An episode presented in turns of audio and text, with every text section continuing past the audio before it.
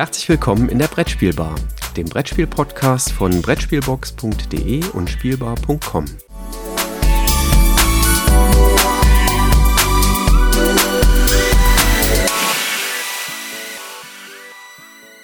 Einen wunderschönen guten Morgen, liebe Zuhörer. Wir freuen uns, dass ihr uns wieder lauschen möchtet hier an der Brettspielbar, wo der Christoph und ich, der Jürgen, uns treffen. Guten Morgen, Christoph. Guten Morgen, Jürgen. Bei mir hängt noch ein bisschen rauchiger Duft äh, im Zimmer, aber ansonsten fühle ich mich richtig gut heute. Ich kann mir nicht vorstellen, dass das Tabakrauch ist bei dir. Nein, äh, das ist äh, eher Rauch von einem sehr leckeren oder mehreren leckeren Whiskys, die wir gestern in einem schönen Tasting ähm, zu uns genommen haben. Das klingt äh, gut und verlockend. Ähm, und heute wollen wir uns äh, ein paar Spiele gönnen. Ähm, auch eine schöne Beschäftigung neben dem Whisky, ne?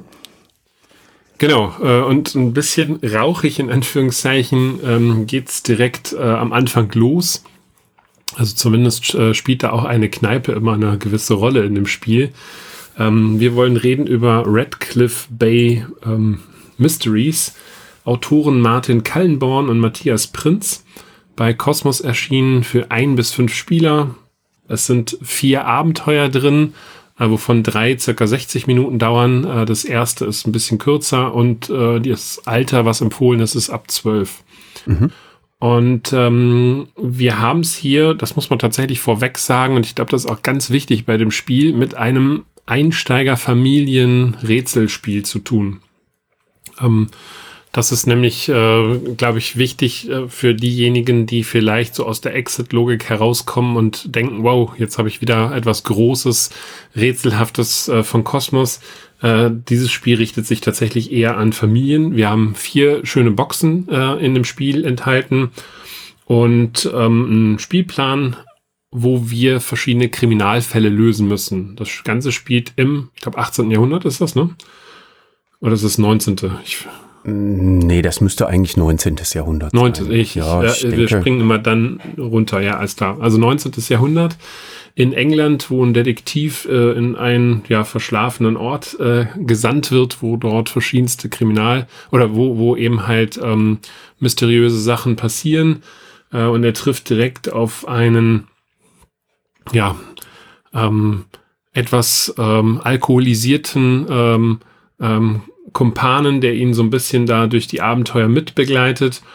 Ähm, und das, was wir machen müssen, ist eben halt äh, mit verschiedensten Kartenelementen ähm, so nach und nach die Geschichte uns erschließen. Und das ist eigentlich ganz nett gemacht. Am Anfang haben wir tatsächlich so ein Abenteuer, wo wir richtig ins Spiel hineingleiten, ähm, sukzessive in diesem Abenteuer ähm, die Elemente des Spiels kennenlernen, verstehen, wie man das gesamte Spiel eben halt dann auch durchspielt äh, um dann eben halt auch zu den äh, einzelnen Fällen zu kommen. Sehr liebevoll gemacht, sehr detailreich auch ausgeschildert. Es ist eine Menge zu lesen. Ähm, man hätte das Ganze vielleicht auch in eine Art Buch hineinpacken können. Also es ist, ist tatsächlich ein, ein sehr storylastiges äh, Abenteuer. Ähm, ich persönlich empfand es einen Tick zu leicht, muss ich äh, von meiner Seite her sagen. Deswegen sage ich, es richtet sich tatsächlich eher an äh, Familienspieler. Mhm. Und ich hätte es auch schick gefunden, wenn da tatsächlich noch ein fünftes Abenteuer drin gewesen wäre und man das erste vielleicht ein bisschen kompakter gehalten hätte äh, und dafür eben vier vollwertige Abenteuer ähm, ja in der Box gehalten hätte. Mhm. Ähm, das zweite Abenteuer und auch das dritte wird dann schon ein bisschen komplexer. Das ist also von der Zeit halt ähm, ja schon etwas anders. Das Besondere dabei ist, dass wir nicht alle Orte immer parallel aufsuchen können ähm, und wir uns dann teilweise entscheiden müssen, äh, wollen wir lieber den Ort A, B oder C nehmen. Teilweise haben wir so Zeitscheiben, mit denen wir dann äh, zusätzliche Orte aufsuchen können. Mhm. Ich hatte aber so das Gefühl, also aus meiner Warte, dass bei uns immer so nach einem zwei Drittel des Spiels eigentlich klar war, wer ist der Mörder äh, oder, oder derjenige, der äh, als Täter dort in Frage kam, ähm, so dass wir praktisch den Rest des Falls nur noch zur Validierung genutzt haben, aber eigentlich für uns es schon klar war, wer es ist. Mhm.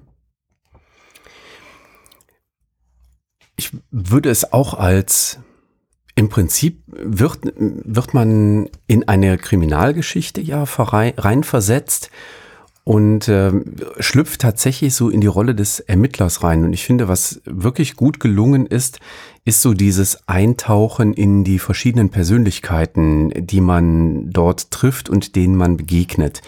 Da werden natürlich, das muss ich zugeben, ganz, ganz viele Klischees bemüht. Ja, ähm, das ist also vielleicht aber auch wenig verwunderlich. Ähm, aber mir hat beispielsweise auch der Einstieg in dem ersten Fall richtig gut gefallen. Also bei einem Computerspiel würde man das wohl schlicht und ergreifend Tutorial nennen. Ja, man kriegt das Spielmaterial, also die, die Spielanleitung ist da äh, relativ knusprig. Ne? Das ist äh, gerade mal so eine halbe Seite Text, wo die ähm, Spielmaterialien erklärt werden und wo gesagt wird, welche Kartenstapel kommen eigentlich wohin. Denn das ganze Spiel treibt sich ja über diese Kartenstapel voran. Und dann heißt es erstmal, äh, stopp, lest hier erst weiter, wenn das Spiel euch dazu auffordert. Und dann kommen eben die sechs Regeln, die man benötigt, um das Spiel zu spielen. Und die werden aber erst nach und nach in diesem Tutorial-Fall ähm, erläutert. Und das fand ich eben sehr familienfreundlich. Also deswegen der Hinweis, das richtet sich definitiv an Familien. Da würde ich äh, auf jeden Fall ein Ausrufezeichen hintersetzen. Hat mir aber sehr gut gefallen, diese Art des Einstiegs. Und ich fand dann auch den Schwierigkeitsgrad gut. Also wir haben in dem ersten Fall haben wir, glaube ich, eine halbe Stunde dran gespielt. Und äh, die folgenden Fälle, da haben wir tatsächlich mm, immer so um die 60 Minuten gespielt. Einer war, glaube ich, ein bisschen länger, war das der zweite oder der dritte? Ich glaube, der dritte war ein bisschen länger, wo wir ein bisschen länger dran geknobelt haben. Das war, ging dann so Richtung 70 Minuten. Ähm, aber ansonsten sind wir da prima mit hingekommen. Die Kriminalfälle werden nach hinten raus auch schwieriger. Also die sind dann schon mal so ein paar verzwackte Kleinigkeiten drin, ähm, auch wirklich so kleine, ich sag mal zumindest Exit-artige Rätsel, die dann irgendwo auftauchen. Ähm, ich will da jetzt nicht spoilern, aber so ein bisschen, ganz klein bisschen kommt das vor, aber im Wesentlichen ist es schon die Kriminalgeschichte, die uns vorantreibt und die uns antreibt in dem Spiel. Und ähm, da muss ich sagen, das hat mir gut gefallen. Also auch dieser Mechanismus. Ich habe Zeitkarten ähm, und kann dann in jeder Stunde im Prinzip einen Ort besuchen und muss mich dann entscheiden. So, hm, Mist, wo gehe ich hin? Gehe ich in den Pub und mache da eine Befragung oder gucke ich doch mal in der Villa, was vielleicht der Tatort war? und versuche da was rauszukriegen. Und das ist immer so, es sind spannende Entscheidungen, die man treffen muss. Und ähm, sehr häufig ist man eben darauf angewiesen, diese, diese grünen Bonusscheiben zu bekommen. Wie heißen die auch noch? Aktionsscheiben heißen die, glaube ich. Ich meine ja, ja. Mit denen dann halt möglich wird, dass du quasi zwischen neun und zehn sowohl in den Pub als auch in die Villa gehen kannst, um da mal jeweils nach dem Rechten zu sehen. Das hat schon gut funktioniert und ich hatte auch das Gefühl, dass wir den ein oder anderen Fall ohne die Aktionsscheiben nicht geschafft hätten. Ja. Nein, die sind schon wichtig, weil du tatsächlich eben halt unterschiedliche Orte halt auch parallel besuchen solltest, weil dir dann einfach Informationen fehlen. Mhm. Ähm, wie gesagt, also ich, für mich ist es tatsächlich ein klassisches Familienspiel, äh, auch ein Familieneinsteigerspiel, so wie die Herangehensweise ist, äh, kann man vielleicht ein Stück weit auch mit Robin Hood vergleichen. Also die Abenteuer des Robin Hoods, wo man ja auch so in das Spiel hinein äh, äh, begleitet wird. Ähm, also das ist sehr, sehr gelungen und äh, deswegen eignet sich das wirklich wunderbar für Familien. Ähm, ich würde auch sagen, das Alter von zwölf äh, kann man auch tatsächlich begleitet ein Stück weit runtersetzen. Was würde auch wahrscheinlich mit zehn noch funktionieren. Ähm, da hast du es mit deinen Kindern gespielt oder habt ihr es nur? Ja, kommen wir zur Spieleranzahl. Ähm, wir haben die ersten Fälle, äh, die ersten beiden Kriminalgeschichten zu zweit gespielt. Und die letzten beiden habe ich solo gespielt. Ähm, und mein Gefühl ist auch, dass ich das, glaube ich, nicht mit mehr Spielern spielen wollen würde. Ich kann das natürlich jetzt nicht belegen, weil ich habe es nun mal so gespielt, wie ich es gespielt habe. Ähm, aber ich hatte schon das Gefühl, so zu zweit ist noch prima. Ähm, einer mehr wäre mir fast schon zu viel gewesen. Dann wäre so, äh, gib mir noch mal die Karte, da will ich noch mal nachlesen. Oder was stand da noch mal drauf? Äh, Mensch, wir hatten doch da im Pub das und das erfahren. Und das ist äh, ein bisschen einfacher, wenn man diese Kartenauslage quasi einfach auf eine Tischseite ziehen kann und dann setzt man sich nebeneinander hin und dann hat man diese riesige Kartenauslage vor sich und kann dann sich da lang äh, durch, den, äh, durch den Kriminalfall durchhangeln. Ähm, deswegen nein, wir haben es nicht mit den Kindern gespielt, sondern wirklich dann ähm, abends so als, äh, ja, als Abschluss des Tages vorm zu Bett gehen.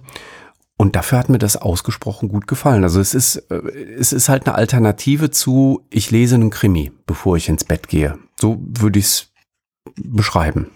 Ja. Also wir haben es äh, tatsächlich zu, zu zweit und zu viert gespielt. Und ähm, ich fand, dass zu viert war es okay. Also zu viert haben wir den Einstiegsfall ähm, gleich zweimal gespielt. Äh, und dann noch den ersten Fall zu viert. Den Rest haben wir dann hinter auch zu zweit gespielt.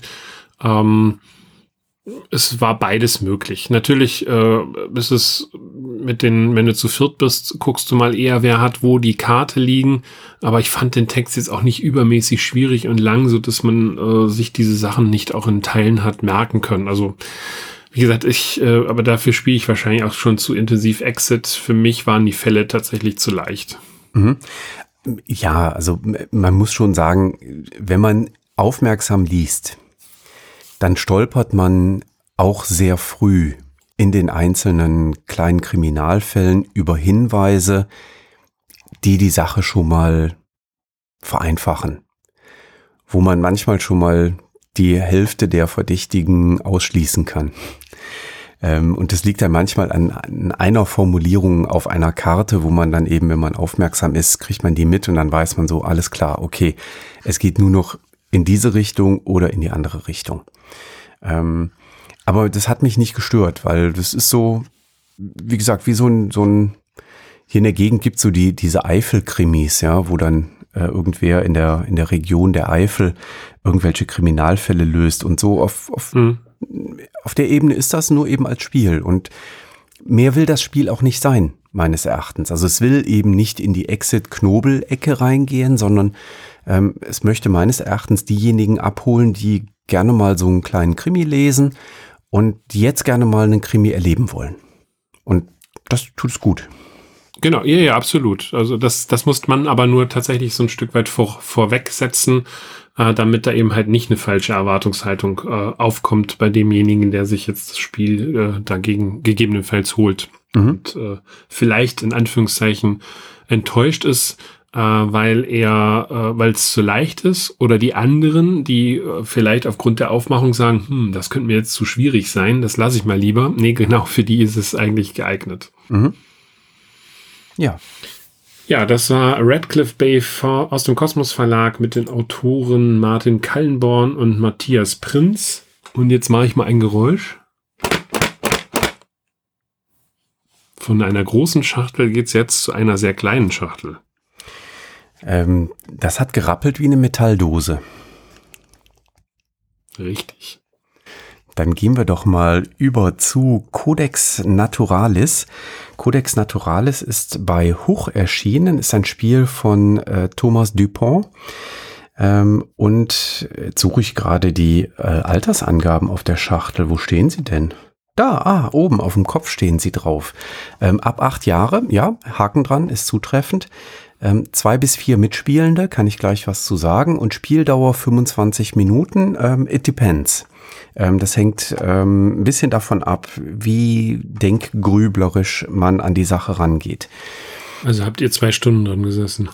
Nein, nein, äh, so schlimm, äh, so schlimm war es nicht. Ähm, und ähm, schönen Gruß in unsere alten ehemaligen Folgen und Episoden. ähm, ja, was tun wir bei Codex Naturalis? Äh, das äh, klingt als wäre es irgendwie thematisch unterfüttert, ist es nicht, ähm, sondern wir bilden vor uns eine Kartenauslage und das ist ähm, ganz süß gemacht, äh, denn diese Kartenauslage bildet sich dadurch, dass wir mit einer Startkarte anfangen und dann neue Karten, die wir von Nachziehstapeln immer dazu bekommen, auf die Ecken dieser Startkarten ablegen dürfen. Ähm, das heißt, da macht man immer so eine kleine Überlappung. Das ist also normale, äh, nee, äh, es ist eine relativ kleine Spielkartengröße. Ist das so, ich weiß gar nicht, ich habe es gar nicht daneben gehalten, aber es ist so das, das Katan-Kartenformat. Ne? Ähm, ja, doch, ja. das ist das Katan-Kartenformat äh, von den Rohstoffkarten von Die Siedler von Katan. Und, ähm, Und es blinkt. Ähm, mit wunderschönem Druck. Ähm, also das äh, Material finde ich ganz, ganz toll, gefällt mir sehr, sehr gut. Ähm, und äh, auf den Ecken der Karten ist jeweils so anderthalb mal anderthalb Zentimeter quasi die Ecke hervorgehoben oder nicht hervorgehoben. Wenn sie hervorgehoben ist, bedeutet das, ich kann dort eine andere Karte überlappend drauflegen. In den Ecken der Karten finden sich außerdem ähm, die äh, grundsätzlichen Ressourcen und äh, dort finden sich auch ähm, etwas wertvollere, ähm, heißen die auch Ressourcen? Ähm, ich weiß gar nicht, wie die heißen. Also die einen heißen Ressourcen und die anderen Dinge heißen, wie heißen die? Objekte heißen die einfach, ne? Genau, Ressourcen und Objekte. Ähm, von den Ressourcen gibt's vier Stück. Von den Objekten gibt's dann nochmal drei Stück. Ähm, und ähm, ich lege halt in jedem meiner Spielzüge eine Karte aus auf eine der Ecken der Karten, die ich schon vor mir liegen habe und ziehe dann eine nach. Ähm, das ist schon das ganze Spielprinzip. Ähm, wo kommt jetzt der Kniff rein? Es gibt Karten, wo Voraussetzungen gefordert sind, also zum Beispiel, dass man drei Stück einer bestimmten Ressource haben muss. Wenn man die schon in der Auslage liegen hat, dann darf man diese Karte mit der Voraussetzung da reinspielen und dann bekommt man gegebenenfalls sofort Siegpunkte gut geschrieben. Die geht man dann auf so einer Zählleiste mit seinem Spielstein entsprechend vorwärts. Ähm, und so bildet sich nach und nach eine sehr schöne Auslage und man versucht natürlich jetzt geeignet zu sammeln, ähm, so dass man die ganze Maschinerie letztlich ans Laufen bekommt. Ne? Also man geht zum Beispiel auf die grüne Ressource oder auf die rote Ressource und versucht dann auch die Karten dann nachzuziehen, wo genau diese grüne oder rote Ressource ganz häufig gefordert ist, damit man dann dafür Siegpunkte bekommt. Es gibt aber nicht nur Siegpunkte während des Spiels, sondern es gibt auch Siegpunkte am Ende des Spiels. Und dafür liegen zwei Karten vor Beginn des Spiels offen für alle aus. Und da steht dann zum Beispiel drauf, ähm, sammle eine Kombination der Objekte. Also die Objekte, das sind äh, ein Federkiel, ein, äh, so eine Pergamentrolle und ein Tintenfässchen natürlich. Ähm, und immer wenn ich davon ein Set zusammen habe in meiner Auslage, dann würde ich bei Spielende drei Punkte dafür bekommen.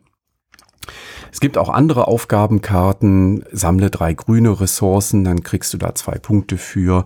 Oder lege Karten bestimmter Farben, ähm, also es sind immer die Ressourcenfarben, ähm, in einer bestimmten, äh, in einem bestimmten Muster ähm, vor dir aus. Dann bekommst du dafür auch nochmal Punkte. Also zum Beispiel zwei grüne Karten, die übereinander liegen und dann da rechts oben äh, auf die Ecke noch eine rote Karte draufgelegt.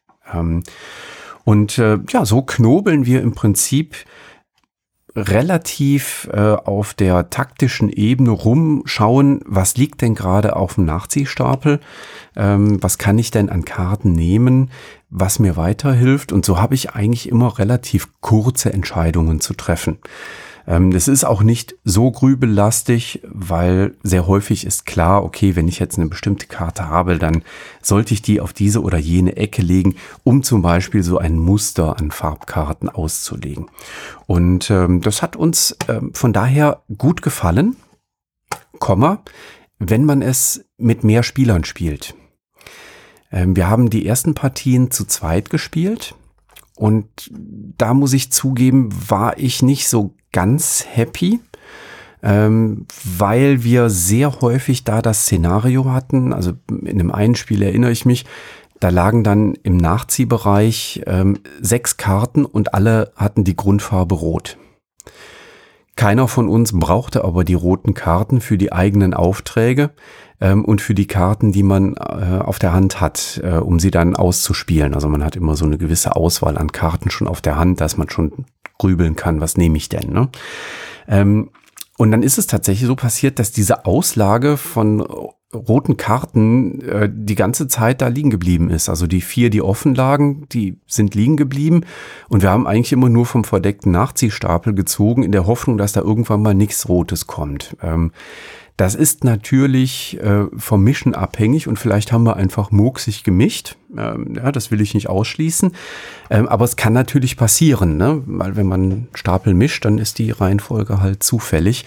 Und ähm, das passiert eher nicht, wenn man mit mehr Spielern spielt. Also schon bei drei Spielern hatten wir dieses Szenario nicht mehr, weil irgendwer hat dann doch eine rote Karte brauchen können, ne? weil einfach mehr Auftragskarten im Spiel sind, ähm, für die es dann bei Spielende Punkte gibt oder ähm, man sowieso von Beginn an äh, rote Karten gefordert waren und dann nimmt man sich halt eine rote, auch wenn die anderen die eben nicht brauchen konnten. Ja, schön, freut man sich, kriegt man selber die. Deswegen ähm, hat mir gut gefallen, aber zu zweit bei weitem nicht so gut wie mit mehr Spielern. Und wie gesagt, schon bei drei Spielern ähm, war das, war das deutlich ja, besser, hat sich, hat sich schöner angefühlt äh, mit drei Spielern. Und dann war die Knobelaufgabe auch ganz schön. Ähm, auf der Schachtel steht ja 25 Minuten. Ähm, wir haben Partien in einer Bandbreite zwischen 15 Minuten und so 35 Minuten ungefähr gehabt. Also ähm, das kann halt schon mal schwanken, je nachdem, wenn man ein bisschen mehr grübelt. Ja, also wenn ich dann schon zehn Sekunden grübel, ob ich jetzt, weil sich gerade die Nachziehauslage geändert hat, nicht vielleicht doch eine andere Karte besser jetzt spielen sollte, weil das dann besser mit der nachzuziehenden Karte zusammenpasst, dann guckt man schon mal vielleicht 10 oder 15 Sekunden auf die Auslage, wo man ansonsten einfach nur die Karte hinlegen würde, nachzieht und weiter geht's. Ähm, daher kommt diese Varianz in der Spielzeit. Ja.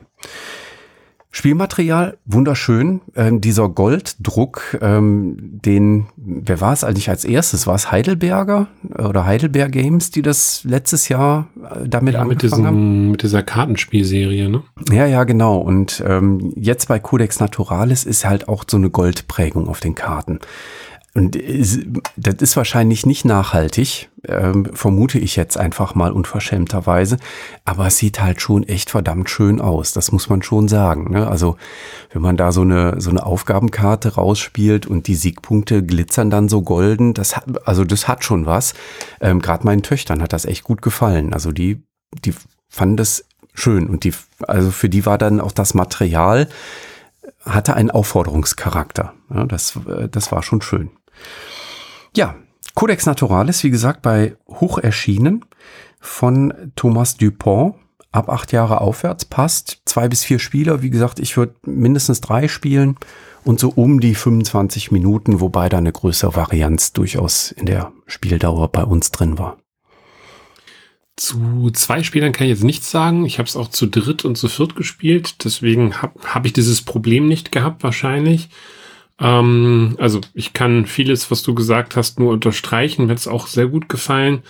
Ähm, durch diese Aufgabenkarten kommen dann teilweise noch mal so am Ende so Überraschungsmomente ins Spiel. Äh, das kann positiv wie negativ sein, weil man ja da noch mal Punkte bekommt. Ähm, die Goldoptik sieht super aus. Wenn der Tisch aber etwas schlecht beleuchtet ist, dann kann das Goldene auch schon mal sehr nerven äh, von der Spiegelung. Ähm, ist aber jetzt, äh, ich sag mal so ein bisschen ähm, meckern auf hohem Niveau. Was mich teilweise ein bisschen genervt hat, war diese Zählleiste. Die schlängelt sich da auf so einem kleinen ähm, ja, Kartonblock hin und her. Äh, wenn man da einmal irgendwie da blöd vorgestoßen hat, dann äh, rutschten ja die, die Dinger schon mal weg. Das war ein bisschen unangenehm oder ein bisschen blöd, das dann wieder zu rekonstruieren. Also ich mag dann eher so Zählleisten, die eindeutig sind und nicht, wo äh, die Gefahr besteht, dass man halt irgendwo mal so einen Spielstein da verrutscht und dann nicht mehr weiß, wo man genau gestanden hat. Aber ansonsten hat es mir wirklich auch sehr gut gefallen. Deswegen gab es ja damals bei Carcassonne auch zwei unterschiedliche Zählleisten, eine geschlängelte und eine nicht geschlängelte. Und ich muss zugeben, hier äh, auf beiden Seiten der Zählleiste ist die geschlängelte drauf da hätte man auch durchaus beide dann draufdrucken können. Ne? Wenn schon die Rückseite auch benutzt wird, wäre das eine genau. Chance gewesen. Ja, also dann lieber irgendwas, wo es eindeutiger ist, wenn man mal was verrutscht, äh, ob man jetzt bei 17 oder 20 Punkten landet. Ähm, das ist dann hinter schon ärgerlich, wenn es dann um ein paar wenige Punkte geht. Denn ich fand, die Ergebnisse waren doch immer relativ nah beieinander. Also es ist äh, immer so ein gewisses Kopf-an-Kopf-Rennen halt auch. Ja, stimmt. Ich habe noch gar nicht gesagt, bis wann man spielt. Ne? Man spielt, bis einer 20 Punkte erreicht hat. Und äh, dann wird die Runde zu Ende gespielt und dann ist jeder noch einmal dran. Und äh, dann werden am Ende noch die äh, Aufgabenkarten gewertet. Und dann landet man so 35 bis 45 Punkte so um den Dreh hatten mhm. wir meistens. Ja, ja, das passt. Ja. Hat es eigentlich bei euch schon inzwischen geschneit? Ich meine, ihr seid ja auch äh, eher in der äh, Rheinischen Bucht, äh, wo der Schnee wahrscheinlich nicht so häufig ist. Also ganz konkret wären wir eigentlich eher die Region Limburg, äh, also auf der niederländischen Seite. Aber äh, wenn wir mal in Deutschland bleiben, dann sind wir am ehesten rheinisch. Ähm, bei uns hat's nur auf dem Spielplan von Winter Kingdom mal geschneit. Ähm, Winter Kingdom, ähm, ein Spiel von Donald X. Vaccarino, zwei bis vier Spieler ab acht Jahre, bei Queen Games natürlich erschienen. Erschienen schon 2020, ne, ja, ähm, mitten in der Pandemie, so ein Spiel, was in der Pandemie leider untergegangen ist, was sich äh, eindeutig meines Erachtens an die Kingdom Builder Fans richtet. Ähm, weil es nimmt im Prinzip Grundideen von Kingdom Builder und packt überall noch ein bisschen, äh, bisschen mehr drauf. Und ich vermute mal, dass ich zu Kingdom Builder jetzt gar nicht so wirklich richtig viel hier sagen muss. Spiel des Jahres gewesen. Ich glaube, wer die Brettspielbar hört, ähm, ist äh, einerseits herzlich willkommen und andererseits äh, kennt er oder sie Kingdom Builder mit ziemlicher Sicherheit schon. Was passiert hier? Wir spielen auf einer ja, winterlich anmutenden Landschaft. Also es gibt auch verschneite Felder und vereiste Seen und Flüsse. Ähm, das ist ganz schön. Wir haben natürlich unsere äh, Standardpflichtaktion, nämlich dass wir ähm, unsere kleinen Häuser, auch da jeder Spieler hat ähm, eine unterschiedliche Häuschenform. Ähm, das ist also schon sehr liebevoll, ähm, äh, liebevoll produziert, muss man sagen. Ähm, jeder hat seine äh, Pflichtaktion, das heißt, ich muss meine eigenen Häuschen auf den Spielplan bringen, unter den üblichen Restriktionen, die ich eben in Kingdom Builder ähm, auch schon hatte. Das heißt, wenn ich auf ähm, einem ja, äh, auf so einem verschneiten Schneefeld schon Häuser habe und ich habe jetzt eben eine ähm, Geländekarte für ein Schneefeld, dann muss ich eben dort angrenzend an diese Häuser bauen, solange da auf dem Schneefeld eben noch Platz ist für meine Häuser. Und erst dann darf ich das nächste Schneefeld angehen. Ähm, Daneben habe ich dann aber äh, noch Zusatzaktionen, die ich nutzen kann. Und diese Zusatzaktionen, die bilden sich auf Karten ab. Und diese Karten, die kann ich erwerben, um sie quasi für mich persönlich ins Spiel zu bringen. Das heißt, ich habe ein, ein Set an Möglichkeiten zu Beginn des Spiels und kann dieses Set an Möglichkeiten individuell für mich entwickeln und kann mir überlegen, so, ah Mensch, diese Aktion, die wird eigentlich gut, gut zu dem passen, was ich hier vorhabe, was ich bauen möchte. Die aktiviere ich jetzt mal, die kaufe ich mir jetzt quasi, diese Aktionsmöglichkeit. Und da gibt's eine äh, große Bandbreite, ähm, was uns die Karten ermöglichen. Wir haben ähm, immer eine gewisse Auswahl davon ähm, für jede Partie. Ähm, das wird einfach zufällig ausgeteilt äh, auf der Hand. Das heißt, da ist auch eine große Varianz dann entsprechend drin, dass sich das von Partie zu Partie auch mal ähm, anders spielt und dass man ähm, ja anders mit diesen Sonderaktionen dann agieren kann. Ja, und so bemüht man sich eben äh, möglichst gut, diese Sonderaktionen für sich selbst zu aktivieren, damit man die dann in den Spielen äh, oder auf dem Spielplan umsetzen kann und nutzen kann. Und äh, das fühlt sich gut an, ähm, muss ich sagen. Es packt eben auf Kingdom Builder eine gute, gute Schaufel obendrauf. Ähm, es gibt dann noch zusätzliche Karten, die äh, natürlich äh, für die ähm, Siegpunkte bei Spielende sorgen. Auch da hat man dann äh, entsprechend immer äh, unterschiedliche Kombinationen, weil da gibt's mehr Karten, als immer im Spiel drin sind. Ähm, und ich habe dann noch äh, sogenannte Wirtschaftskarten, die uns ähm, irgendwelche Vorteile im Spiel bringen. Also, dass wenn ich eine bestimmte Position auf dem Spielplan mit meinem Haus habe, dass ich dann da was Besonderes noch zusätzlich kann oder dass etwas preiswerter wird, dass ich diese Sonderaktionskarten billiger kaufen kann oder ähnliches. Ähm, und das hat sich insgesamt ähm, sehr rund angefühlt. Ähm, wir haben das tatsächlich jetzt mehrmals immer zu zweit gespielt. Mit einem äh, eingefleischten Kingdom Builder Fan habe ich das gespielt. Und äh, der war wirklich richtig begeistert. Ähm, der, er sagte, er hätte alles davon, äh, von Kingdom Builder, was da bislang erschienen sei. Und äh, da sind wir jetzt auch so verblieben, dass wir diese Sammlung quasi komplettieren und äh, das Winter Kingdom sich da in sein Regal hinzu ergänzt. Ähm, und ähm, also wie gesagt, es richtet sich an Kingdom Builder Fans und äh, das äh, ist insgesamt ein stimmiges Ding. Eine Sache, die ich nicht stimmig finde, muss ich zugeben, ist die Altersangabe ab acht Jahren. Ähm, die Komplexität ist schon hoch, ist schon gegeben. Ähm, da würde ich eher dazu tendieren zu sagen, das ist ab zehn Jahren, ähm, je nachdem, wie viel Spielerfahrung da ist. Ähm, wenn noch wenig Spielerfahrung da ist bei den Kids oder Jugendlichen, dann könnte man vielleicht auch sagen, ab zwölf Jahren. Ähm, wer Kingdom Builder Erfahrung mitbringt, da würde ich dann sagen, zehn Jahre ähm, passt durchaus. Ja, Winter Kingdom von Donald X. Vaccarino bei Queen Games erschienen. Zwei bis vier Spielende. Ab acht Jahre steht drauf. Ich würde es ab zehn wahrscheinlich zum Einsatz bringen. Also ich habe es auch mit meinen Töchtern nicht gespielt. Ich habe es auch nicht mit meinen Töchtern gespielt, aber ich habe es auch noch gar nicht gespielt, äh, muss ich zu meiner Schande gestehen. Äh, das steht tatsächlich leider noch aus. Ist, äh, wie du schon gesagt hast, leider im letzten Jahr irgendwie so ein bisschen untergegangen.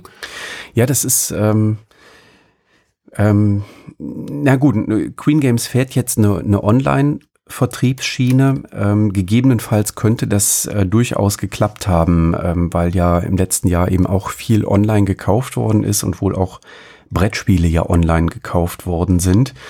Und ähm, von daher, ich weiß gar nicht, wie verbreitet es ist bei den Kingdom Builder Fans, aber an die richtet es sich meines Erachtens. Und ähm, so in der, in der Brettspiel-Bubble habe ich es tatsächlich noch nicht so sehr wahrgenommen. Ähm, aber es ist äh, Kingdom Builder Variante, die ich jederzeit mitspielen würde. Ja. Wie kommen wir jetzt von der Winterlandschaft in den Mo zu, auf den Mond? Nicht in den Mond, aber auf den Mond. Ähm, sollen wir mal versuchen, ob wir uns irgendwie eine Rakete gebaut kriegen? Das wäre vielleicht schon mal der erste Weg. Äh, und äh, tatsächlich machen wir das auch in dem nächsten Spiel, äh, wo ich mich, äh, als es angekündigt worden ist, sehr darauf gefreut habe, denn ich bin ein absoluter Welcome to-Fan. Äh, Fand es auch sehr schade, dass das Welcome to, ähm, weil es ein wirklich sehr, sehr gutes ähm, Flip-and-Ride-Spiel ist, äh, nicht so diese Berücksichtigung gefunden hat. Sicherlich, ähm, weil die Anleitung nicht so toll war. Das ist, glaube ähm, ich, die fürchterlichste Anleitung gewesen, die ich in den letzten fünf Jahren gelesen habe. Ja, dem Urteil kann ich mich an vielen Stellen anschließen. Ich muss dazu sagen, dass die Anleitung von Welcome to the Moon besser ist. Sie ist pickepacke vollgepackt, das muss man auch sagen. Ich hätte sie wahrscheinlich an der einen oder anderen Stelle noch ein bisschen entschlackt. Ähm, aber das Spiel ist halt auch äh, sehr umfangreich und äh, tatsächlich hat man nicht nur ein Welcome to, sondern die haben hier direkt gleich mal acht Abenteuer hineingepackt, was man eben halt auch an den ähm, beiliegenden Karten sehen kann äh, und davon direkt sechs, denn das Spiel ist mit ein bis sechs Leuten spielbar. So eine Partie dauert ja so eine gute 30 Minuten. Ab zehn steht äh, ist angegeben. Autoren sind Alexis Allard und Benoit Toupin. Ähm, und das Ganze ist bei Blue Cocker Games jetzt erschienen. Die Schachtel ist auch relativ dick und schwer. Also da merkt man schon, dass da eine Menge an Material drin ist. Wenn man die Schachtel öffnet und die Pläne rausholt, die Stifte rausholt, die zwei dicken Anleitungen herausholt, denn wir haben einmal die klassischen Spiele und dann gibt es auch noch einen Kampagnenmodus, den ich allerdings jetzt noch nicht gespielt habe. Ähm, dann äh, trifft man auf sechs Schachteln und hier fängt mein erster Kritikpunkt an dem Spiel an. Ich habe sechs Schachteln, die mit drei Kartensets gefüllt sind. Und so ganz richtig schlau draus geworden bin ich nicht, äh, was ich mit diesen ganzen Karten da machen soll.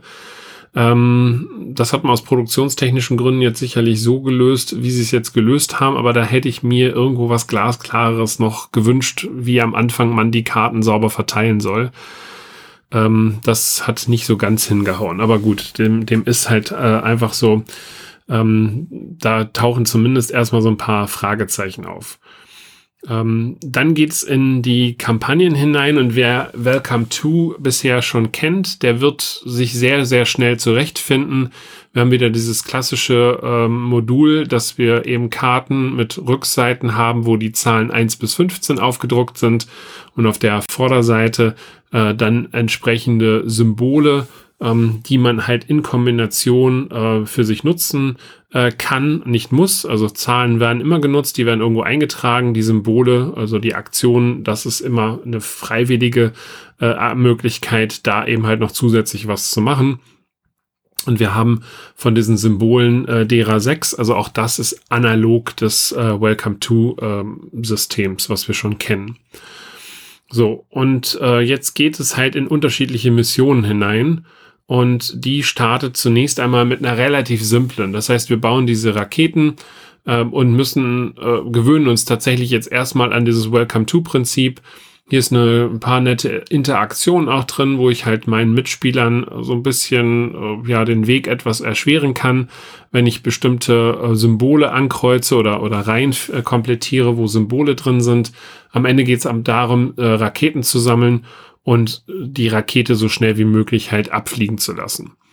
Ähm, fand ich wirklich gut gemacht, äh, ist tatsächlich deutlich einfacheres Level als Welcome to, äh, wirklich zum Reinkommen, das System zu verstehen und tatsächlich die Rakete dann abfliegen zu lassen.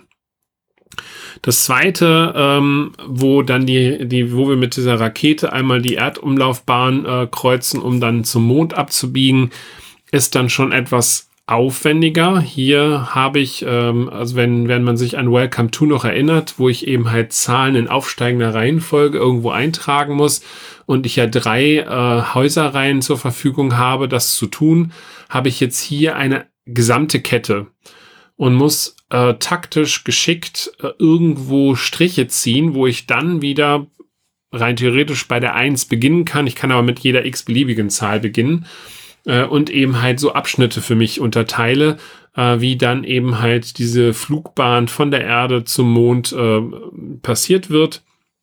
Da haben wir ähm, verschiedene äh, Satelliten, wo, wo ähm, ähm, wie heißt das, äh, ähm, wie heißt das Ding? Ähm, ich weiß, ja, ähm, weiß gerade nicht, welchen Begriff du suchst. Ich suche dieses Grüne, die Pflanzen, ne? also wo Pflanzen angebaut werden, mhm. Wassertanks, mhm. äh, die da sind. Also ich finde das auch, ähm, auch wenn es ein gewisses abstraktes Niveau hat, finde ich es doch ähm, ja schön gemacht, also thematisch auch schön gemacht. Äh, und es nimmt halt an Komplexität zu. Im dritten Abenteuer, und ich will jetzt nicht alle Abenteuer durchgehen, aber das nur einfach stellvertretend, müssen wir auf einmal in einer Gittermatrix denken. Das heißt, wir dürfen, äh, die Spalten müssen halt von unten nach oben aufsteigend sein und die Zeilen müssen von links nach rechts aufsteigend sein, was dann schon mal eine zusätzliche Herausforderung ist. Ähm, und äh, in Summe hat mir bisher sehr, sehr gut gefallen. Ich habe jetzt fünf Abenteuer durchgespielt, also noch nicht alle acht. Ähm, und der Komplexitätsgrad nimmt halt immer weiter zu. Thematisch ist es halt auch sehr schön gemacht. Nachdem wir dann auf dem Mond gesiedelt äh, sind, müssen wir jetzt Minen äh, aufbauen, um halt ähm, Sachen zu graben. Wir müssen dann anschließend Städte bauen mit äh, Unterkuppeln, äh, um uns da weiterzubilden. Und das, was ich jetzt schon mal ähm, mir weiter angeguckt habe, dann passiert leider ein Virus auf dem Mond und anschließend geht's um die, die Flucht äh, vom Mond und Neubesiedlung auf anderen Planeten. Also so haben wir acht äh, verschiedene Abenteuer, die thematisch aufeinander aufbauen und immer mehr ein Stück Komplexität hineinnehmen äh, und dieses ähm, ja Flip and Ride ähm, immer wieder in anderen Nuancen dann auch abbilden lassen. Also von daher hat es mir bisher extrem gut gefallen. Es ist definitiv was für Welcome to Fans, aber auch für diejenigen, die bisher mit Welcome to noch nicht in Berührung ge äh, gekommen sind. Äh, denn, wie ich schon anfangs erwähnt, bauen die Abenteuer vom Schwierigkeitsgrad halt sukzessive aufeinander auf und man kann in das ganze System sehr gut hineinkommen. Dazu gibt es dann noch, Entschuldigung, äh, noch ein, ein sogenanntes Kampagnen, äh, ein Kampagnenmodus, ein dickes Begleitheft, was dabei liegt, wo man dann noch Einzelkampagnen äh, spielen kann. Äh, dafür sind dann halt auch noch die vielen anderen Karten, die mit äh, in das ganze Spiel hineinkommen. Das habe ich, wie gesagt, noch nicht gemacht. Da müsste ich noch mal zu einem späteren Zeitpunkt drüber berichten. Ja, das haben wir ähm, auch noch nicht gespielt, diesen Kampagnenmodus. Ähm, aber ich würde auch sagen, also äh, mit Level 2 ist es schon auf äh, Welcome to Niveau angekommen von der Komplexität her. Ne? Ja. Und äh, ab dann geht's durchaus aufwärts. Ja, ähm, ich bin ja auch Welcome to Fan, wenn man die Hürde der Anleitung genommen hat. Ähm, und das ist der große Knackpunkt, weswegen ich jetzt gar nicht so viel dazu sagen kann, denn ich habe das Glück gehabt, äh, hier die äh, ersten Level, die wir gespielt haben, da hat jeweils jemand anders die Anleitung gelesen und äh, ich musste sie noch nicht lesen. Ähm, aber wenn du sagst, die ist schon mal deutlich besser da an der Stelle, dann ähm, ist das äh, ist das eine gute Sache, denn wie gesagt, das das war der große Knackpunkt bei Welcome to. Ja, also man kann sie durch besser durchlesen. Ähm, also ich fand es jetzt auch nicht so äh, verwirrend, also von den Begrifflichkeiten her. Jetzt habe ich natürlich den Vorteil gehabt, dass ich Welcome to kannte, deswegen waren halt sehr viele Ähnlichkeiten dann da und man wusste sofort, ah, okay, das ist die Karte aus dem Welcome to Thema, die heißt jetzt hier anders also beispielsweise gibt es ja diese Baustellenkarte, äh, wo man dann äh, die mhm. Zahl mhm. von minus zwei zu plus zwei verändern kann. Das ist hier die Astronautenkarte. Da ist man dann sofort drin und hat es komplett so äh, schnell verstanden. Also das haben sie wirklich sehr gut gelöst, dass hier bestimmte Sachen äh, in Anlehnung aus, aus diesem ursprünglichen Spiel äh, sind, ähm, was hier tatsächlich auch sehr hilfreich ist. Mhm. Ja. Aufgabenkarten gibt's halt auch. Also das ist ja das klassische Thema. Das Spielende ist wieder so, wenn ich halt äh, entweder die drei Aufgabenkarten erfüllt habe oder aber alle Kästchen angekreuzt habe oder aber dreimal passen musste, äh, dann endet das Spiel. Also auch das ist komplett identisch geblieben. Äh, von daher äh, ist man auch sehr, sehr schnell in dem Spiel drin. Ist eine sehr dicke Schachtel, das hatte ich ja schon erwähnt. Also da ist eine Menge Material drin. Dick und, und anders. Genau, und anders als im, im äh, bisherigen Spiel haben wir hier abwischbare Pläne. Also für all die Fans, die sich sonst alles einlaminiert haben, das ist nicht notwendig, denn das können wir hier wunderbar beschreiben. Und ich hatte auch zu keinem Zeitpunkt den Eindruck, dass ich mir irgendwas verwische, ähm, weil da ja doch ein relativ großer Plan ist, wo man Kreuzchen setzen muss. Das hat eigentlich wunderbar funktioniert. Also an der Stelle sicherlich eine gewisse Form der Nachhaltigkeit eben, äh, dass dieses Spiel über viele, viele Jahre eben halt spielbar ist und man sich gegebenenfalls nochmal neue Stifte kaufen muss. Ja, prima. Das war Welcome to the Moon, ähm, erschienen bei Blue Cocker von Benoit Turpin und äh, Alexis Allard. Ein bis sechs Spieler, zehn Jahre aufwärts. 25 Minuten, ja, halbe Stunde ungefähr haben wir auch immer gespielt. Mhm. Ja. Wunderbar. Jetzt müssen wir irgendwie wieder zurück auf die Erde, ne? Weil du wolltest noch einen Kurzeindruck ähm, aus dem fantastischen Reichen von Andor geben. Ja, vorhin waren wir bei Redcliffe Bay, was ja quasi einen kleinen Krimi erzählt. Und äh, da ist mir eingefallen, ich habe ja noch ein, äh, noch ein anderes Spiel, wo es im Wesentlichen um eine Geschichte geht, ähm, erlebt, nämlich Andor Story Quest Dunkle Pfade. Ähm, dass es den Untertitel gibt und auch Story Quest als Titel ähm, etabliert wird, das deutet für mich darauf hin, dass es da vielleicht dann auch noch mehr gibt, ähm, dass da vielleicht zukünftig neue andere Boxen mit reinkommen. Ähm, bei Andor Story Quest spielen wir eine Heldin oder einen Helden. Ähm, der oder die hat eine Heldenkarte, wo ich Marker drauf ablegen kann. Ähm, außerdem gibt's äh, Würfel, denn äh, viele Abenteuer müssen per Würfel bestanden werden. Ähm, und das, äh, ob das gelingt oder nicht, hängt halt davon ab, wo denn mein Marker für Lebensenergie beispielsweise ähm, auf meinem Tableau liegt. Ähm, es gibt außerdem eine Karte für die Gegner wo das gleiche gegeben ist. Also auch da kann ein Marker draufgelegt werden. Abhängig davon, wie viel Stärke dieser Marker anzeigt, ist der Gegner halt leichter oder schwieriger zu ähm, besiegen in den einzelnen Abenteuern, die wir erleben. Und ähm, ja, hier Andor Story Quest ist tatsächlich ein großes Abenteuer, was wir lesen. Ähm, auch hier gilt, man hätte das wahrscheinlich in ein Buch drucken können, ähm, denn wir haben einen riesendicken Stapel mit Spielkarten. Ich weiß gar nicht, ob irgendwo draufsteht, wie viele Spielkarten das sind. 106 Legendenkarten sind das, steht hinten auf der Schachtel drauf. Und ähm, auf diesen 106 Legendenkarten erleben wir eben eine Geschichte. Ähm, wir starten vorne äh, mit einer Einleitung in die Geschichte und dann werden mir auch schon sehr, sehr zügig die ersten Entscheidungen ähm, gegeben, die ich treffen muss. Und ich kann hier ähm, auch von mir und ich reden, denn es ist ein reines Solospiel. Also ein Spiel, was ich wirklich alleine für mich durchspielen kann. Ab zwölf Jahre ähm, ist es spielbar und es dauert so circa pro Kapitel eine bis anderthalb Stunden. Also ich habe zweimal circa eine Stunde ähm, daran gespielt und ähm, ich will nicht ausschließen, dass ich zwischendurch mehrmals äh, schwer verwundet worden bin und äh, vielleicht auch dann nochmal zurück an den Anfang geschickt worden bin. Ähm, das kann hier durchaus passieren. Ähm, im Prinzip ist es äh, wie so ein Abenteuerbuch. Also du liest so eine kleine Geschichte und musst dann eine Entscheidung treffen. Ähm, so nach dem Motto, möchtest du dies tun, möchtest du jenes tun? Im ersten Fall lies weiter auf Karte 8, im nächsten Fall liese weiter auf Karte 15. Was mir gut gefällt ist, dass es nicht immer nur so AB Entscheidungen sind. Ja, mach das eine oder das andere, sondern ganz, ganz häufig habe ich eben auch äh, bis zu vier oder fünf Entscheidungsmöglichkeiten, wo ich sagen kann, okay, ich mache das oder jenes oder dieses oder das und dementsprechend auch so viele Pfade durch diesen Stapel an Karten hindurch.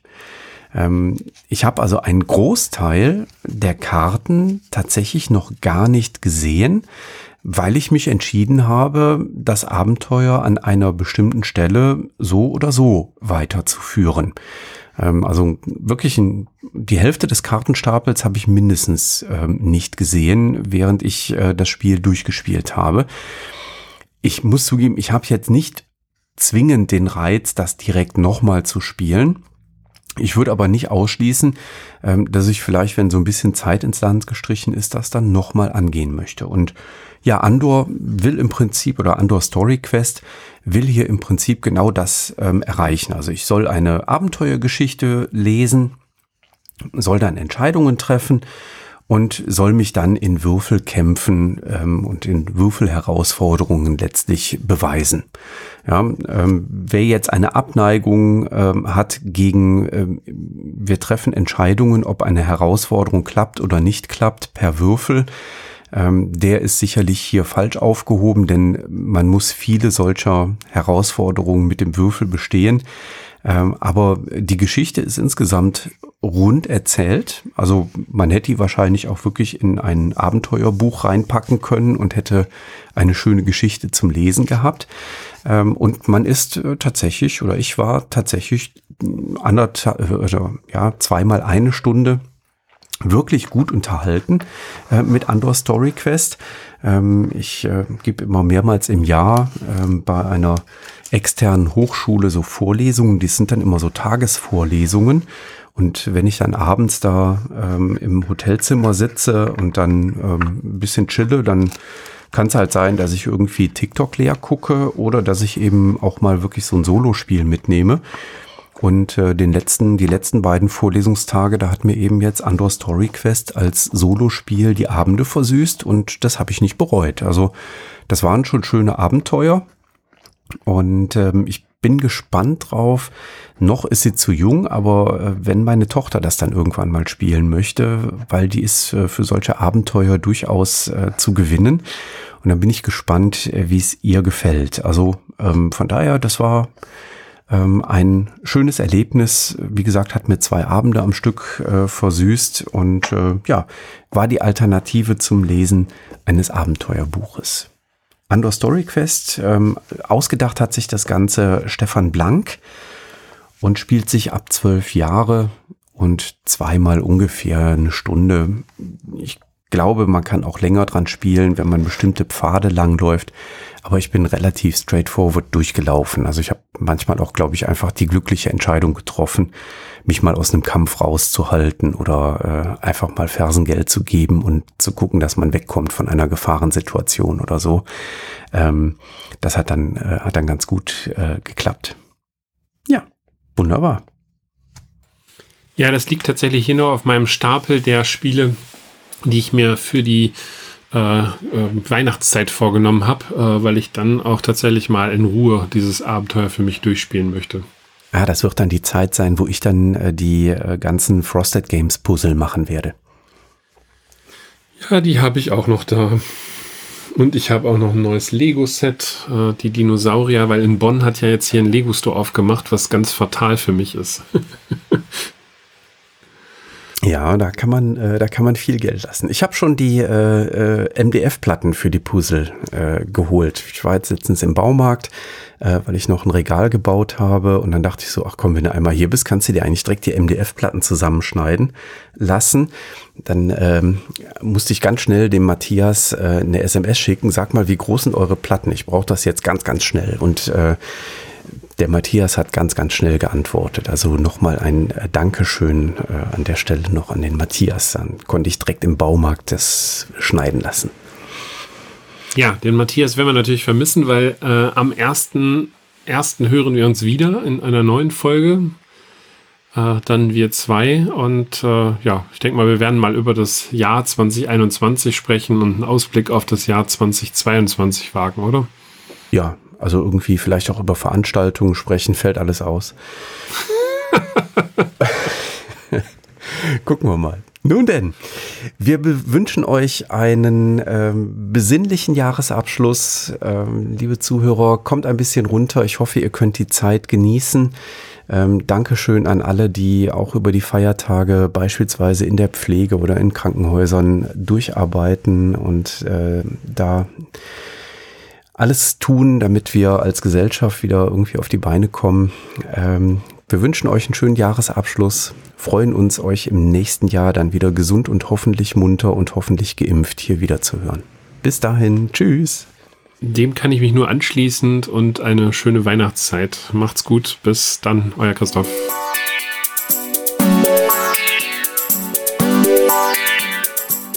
Danke, dass du der Plauderei an der Brettspielbar gelauscht hast. Wir freuen uns über Feedback, insbesondere bei iTunes, Panoptikum, IO oder anderen Plattformen, über die du dem Podcast folgst. Wenn du uns direkt kontaktieren möchtest, geht das per E-Mail über kontakt@brettspielbar.de oder unsere Twitter-Accounts. Christoph ist dort unter @brettspielbox und Jürgen unter @spielbar_com zu erreichen. Wir freuen uns auch über Anregungen und Themenvorschläge für die kommende Episode. Für heute verabschieden wir uns und wünschen eine verspielte Zeit.